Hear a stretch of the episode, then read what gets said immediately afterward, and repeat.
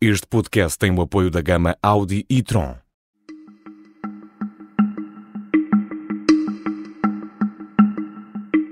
Esta é a história do dia da Rádio Observador. Lula venceu. E agora?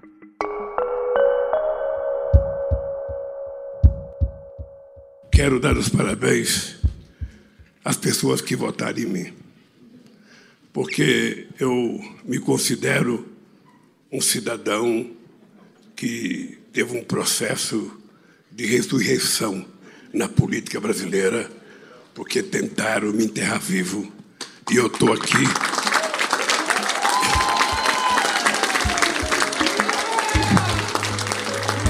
Estou aqui. Aos 77 anos, Lula da Silva regressa ao Palácio do Planalto, em Brasília. O peso pesado do PT conseguiu derrotar o presidente Jair Bolsonaro numa das presidenciais mais renhidas de sempre na história brasileira. Porém, Lula não tem a maioria no Congresso, que é dominado pelo centro-direita. Como será o regresso de Lula da Silva? E o Brasil poderá agora pacificar? Vou conversar com João Gabriel de Lima, jornalista, escritor, colunista do Estadão e colaborador da Rádio Observador no Café Brasil, que vai para o ar às segundas-feiras. Eu sou o Ricardo Conceição e esta é a história do dia. Bem-vindo, João. Muito obrigado. Para mim é uma honra e um prazer estar aqui com vocês. Obrigado, eu. Há uma regra não escrita, acho que nunca foi inscrita, que diz: nunca voltes ao lugar onde já foste feliz. Ora, Lula já foi feliz no Palácio do Planalto em Brasília, não foi, João? Pois é, ele já foi feliz no Palácio do Planalto, ele saiu do Palácio do Planalto com uma popularidade altíssima é, e concorreu nessa eleição pela sexta vez e conquistou a terceira vitória. Hum. É, é, uma, é uma vitória importante, né, no sentido que ele já, já esteve teve preso por corrupção, então para ele é uma vitória pessoal depois de, de tudo que aconteceu, ele conseguir se, se eleger de novo, é, mas num cenário bem mais desafiador, né, em que não há o boom das commodities que havia quando ele chegou é, na presidência na primeira vez, e também não, ele não herda é, um país de uma certa maneira pacificado e fiscalmente arrumadinho, hum. como ele herdou do presidente Fernando Henrique Cardoso, que tinha feito um governo muito bom antes dele. Então é, vai ser um cenário mais desafiador para que ele consiga ser feliz de novo no mesmo lugar. E os brasileiros também, né? João, para percebermos melhor tudo o que está agora aqui em causa, explica-nos como funciona a divisão do poder no Brasil. O presidente é o chefe do Estado e do governo, e depois há o Congresso que tem duas câmaras. Sim, tem a, a Câmara dos Deputados e o Senado. Hum. É, a, a, divisão do poder no Brasil funciona mais ou menos assim: é, o, o, o presidente manda, o presidente é super poderoso. Hum. Um dado curioso que ilustra isso é o seguinte: quando a gente compara com Donald Trump nos Estados Unidos, Trump tentou durante muito tempo fazer um muro entre os Estados Unidos e o México e nunca conseguiu, porque ele não conseguiu aprovar verba no Congresso. Exato. É, no Brasil, a presidente Dilma Rousseff adotou um modelo desenvolvimentista no qual ela precisaria de uma verba altíssima para subvencionar empresas brasileiras que se chamou no Brasil os campeões nacionais, né? Hum. Empresas brasileiras que pudessem ser competitivas no exterior receberam empréstimos monumentais do Banco de Desenvolvimento do Brasil. Ela conseguiu liberar esse dinheiro que daria para fazer uns 30 muros entre os Estados Unidos e o México. Quer dizer, isso mostra como o presidente brasileiro é mais poderoso hum. que o presidente americano, proporcionalmente, claro, né? Mas antes de avançarmos, João, também é importante conhecer uma outra personagem desta história, que se chama Centrão. O que é isso do Centrão, João? O Centrão basicamente é o seguinte: num país europeu, Portugal, Espanha, uhum. você tem vários partidos políticos, cada um define uma defende uma coisa e, e, e se formam as coligações a, a, partir de programas. E é mais ou... ou, menos radical nessa, nessa, nessa linha ideológica. Exatamente, alguns partidos são mais radicais, a gente, e, e às vezes, às vezes a, a, a, Assembleia acaba dissolvida, como aconteceu aqui Exato. em Portugal. Né? É, num país federativo como o Brasil, você tem partidos que são mais ideológicos e que defendem projetos nacionais, uhum. e você tem partidos não e políticos também, não explicitamente às vezes, mas que eles não são nem de direita nem de esquerda, mas uhum. eles são mais um poder regional. Hum. Nos estados mais pobres, é, e, e, quando você fala de desnível regional no Brasil, é, é, é, é muito grande. É muito grande. É como se fossem países mesmo. É um, é um pouco como nos Estados Unidos, só que pior. No, né? no Brasil é sempre tudo mais exagerado, não é? É grande, exagerado, intenso, né? Uhum. Então, para um estado pequeno ou pobre, com orçamento pequeno, Alagoas, Acre, uh, Maranhão, Piauí. Uhum. É para um estado desses, é, você ter um representante que consiga ter acesso a verbas do governo federal faz toda a diferença uhum. para esse representante e até para a população do estado. Então, muitos políticos eles, eles estão lá mais para negociar votos e conseguir verbas em troca. Ou seja, João, esse centrão é volátil e tanto pode cair para a direita como para a esquerda, conforme o vento, a dança ou a necessidade do Estado, é isso? Exatamente. É, o, o, o centrão brasileiro não é de esquerda nem de direita. Ele, ele apoiou esses partidos menos ideológicos, eles estiveram em praticamente todos os governos. Eles apoiaram Fernando Henrique, apoiaram Lula, apoiaram Dilma, apoiaram Temer, apoiaram Bolsonaro. Então é uma, é, é uma é, depende muito de como é feita a negociação. João Gabriel de Lima, e depois das eleições eh, no início de outubro, o centro-direita eh, domina o Congresso brasileiro. O bolsonarismo acaba por vencer nas duas câmaras. Podemos afirmar isto? Eh, esta coisa do bolsonarismo existe mesmo? Veio para ficar? Pois é, o Congresso, na verdade, está bem dividido. De acordo com o cientista político Marcos Mello, a gente tem 24% do Congresso apoiam Lula uhum. e 36% apoiam Bolsonaro. Não chega para governar, não é? Não chega para governar.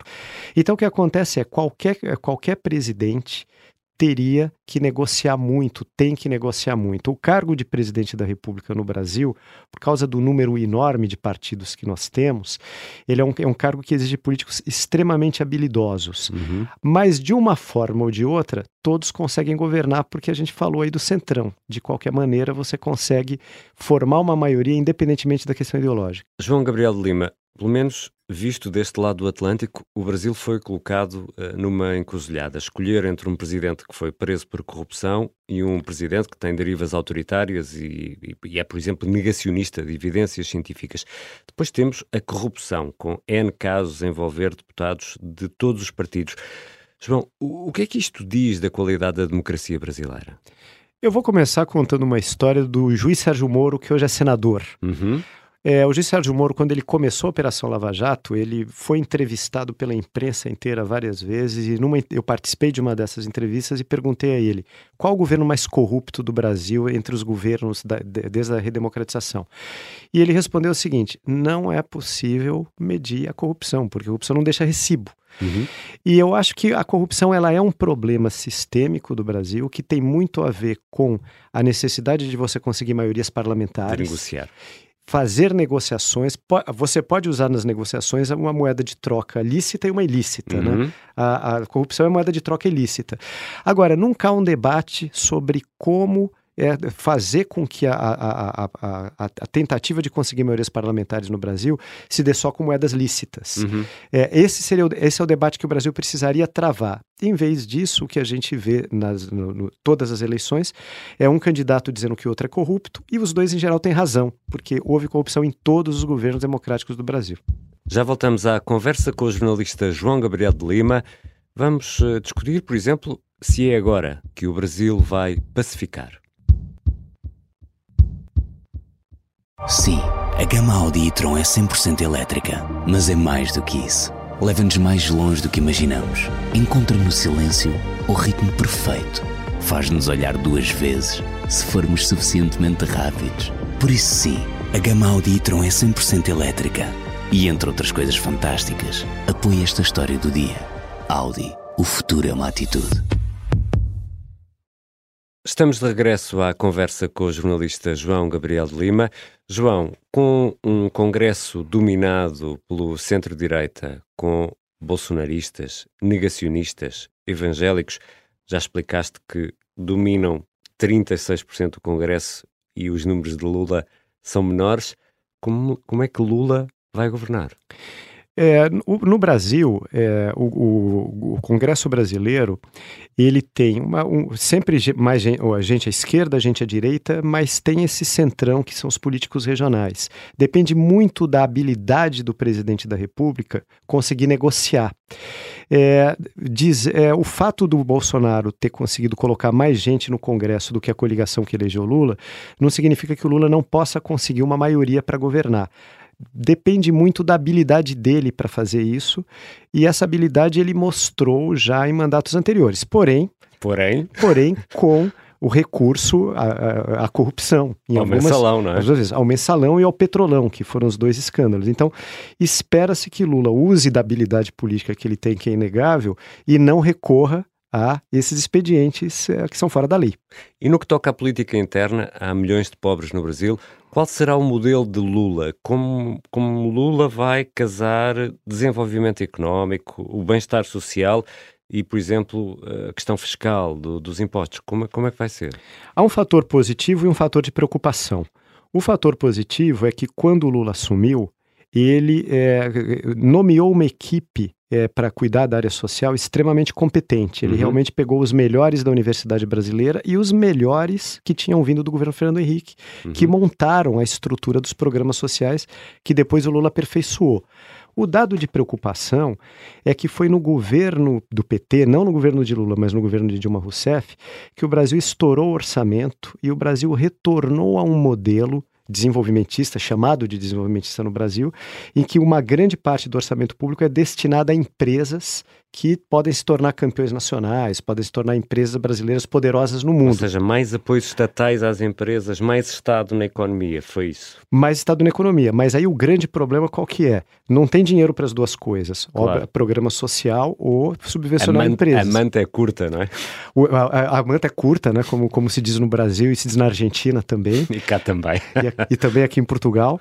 E aí, e aí isso é um fator de preocupação no caso do governo Lula, porque durante a campanha eleitoral ele nunca disse disse como é que vai fazer para arrumar essas contas. Hum. E o histórico do governo Dilma, em que se perdeu a, a, a responsabilidade fiscal, e isso acabou gerando corte de verba na área social e também inflação, que, como a gente sabe, prejudica enormemente a população mais pobre.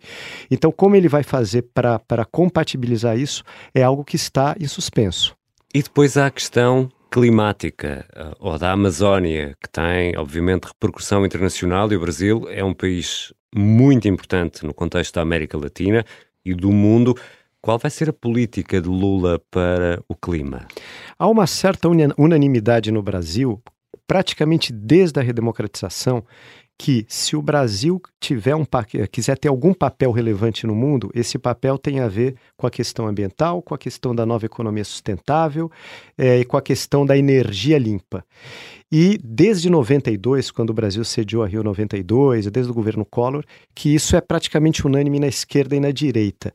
Esse modelo foi abandonado no governo Bolsonaro. O governo Lula, no governo Lula, espera-se uma retomada. E essa esperança é verossímil pelo seguinte: é, o programa original do PT ele não era muito detalhado na área ambiental, mas quando o PT recebeu o apoio de Marina Silva, uhum. que, foi, que foi ministra do primeiro uhum. governo Lula, depois brigou com o PT, apoiou a ESSO em 2014 e agora voltou ali a, a, a centro-esquerda apoiando o Lula, é, é, é o, o Lula recebeu, junto com Marina Silva, as propostas ambientais, as hum. propostas nessa área, que já existiam é, no, em governos anteriores e aperfeiçoadas com tudo que a academia brasileira produziu. Então, a expectativa entre as universidades, os think tanks e as ONGs e a sociedade civil que lida com a área no, ambiental no Brasil, que é muita gente que lida com isso, é extremamente positiva talvez até pela comparação com o governo Bolsonaro, é, é, ele, essas pessoas acham difícil algo pior do que aconteceu no governo Bolsonaro. João, Lula tem 77 anos, vai terminar o mandato com 81. O vice-presidente será Geraldo Alckmin. Quem é este homem? Quem é este Alckmin? Alckmin foi governador do estado de São Paulo. Ele é o ser humano que mais vezes, mais vezes se elegeu governador de São Paulo na história, desde que existe o estado, desde que existe o estado de São Paulo. Ele é um político de centro-direita é, de uma, uma, uma pegada um pouco conservadora, uhum. mas com preocupações sociais. E Lula, de uma maneira muito inteligente, o colocou como vice. Foi habilidoso. Foi habilidoso. Ele já tinha feito isso em 2002. Ele botou um empresário como vice, José, José de Alencar, e disse: essa é a chapa Capital Trabalho. Agora ele fez uma chapa esquerda-direita e ele conseguiu colocar um, um, alguém que foi muito importante na oposição. É, o Alckmin é, é um, é, um, é um político muito habilidoso em tecer acordos e muito conhecedor do estado de São Paulo, que é o estado mais rico do Brasil. Então isso é importante para Lula ter alguém que conheça São Paulo uh, com ele em Brasília. E não sendo Alckmin um petista ou um petista, Ainda vamos assistir a alguma manobra para que o PT consiga garantir que não perde o poder em 2027?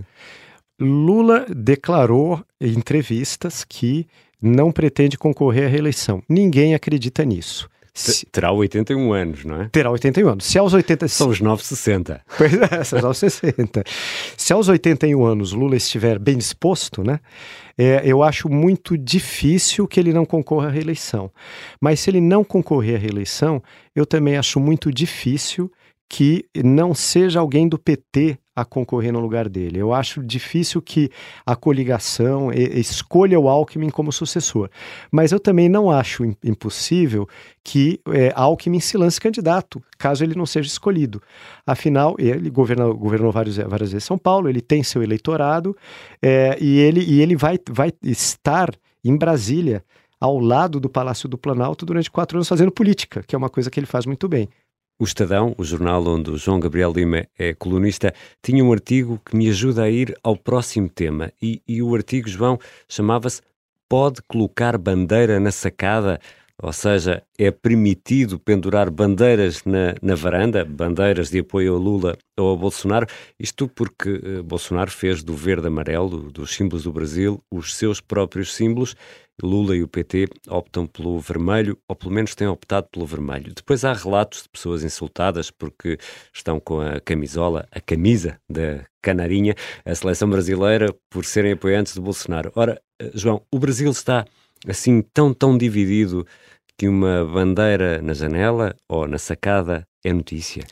O Brasil ele, ele está dividido, mas há um fato muito curioso, que é a briga pelas cores verde e amarelo. Verde e hum. amarelo são as cores do Brasil e essas cores aparecem no Brasil inteiro em tempos de Copa do Mundo, que é quando o país se une. Está quase que está quase, vai começar agora no Catar, né?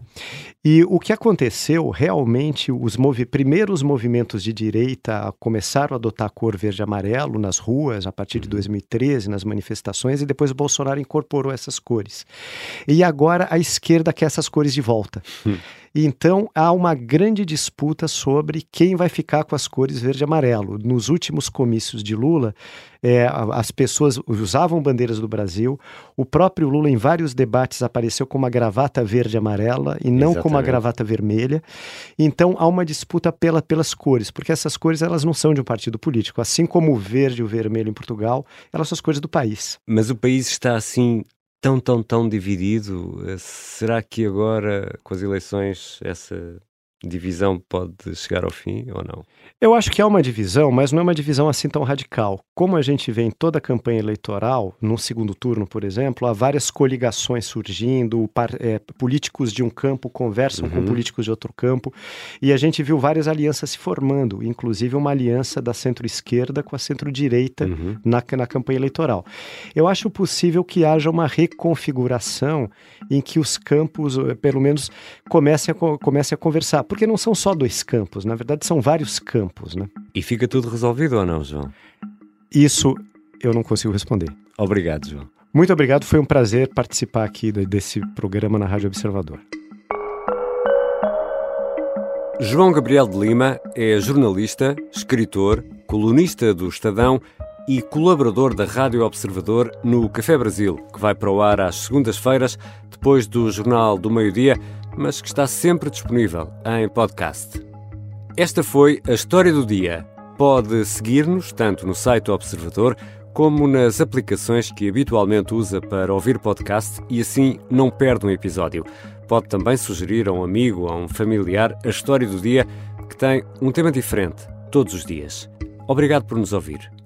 A sonoplastia é do Diogo Casinha, a música do genérico do João Ribeiro. Eu sou Ricardo Conceição. Amanhã é feriado. Regressamos na quarta-feira.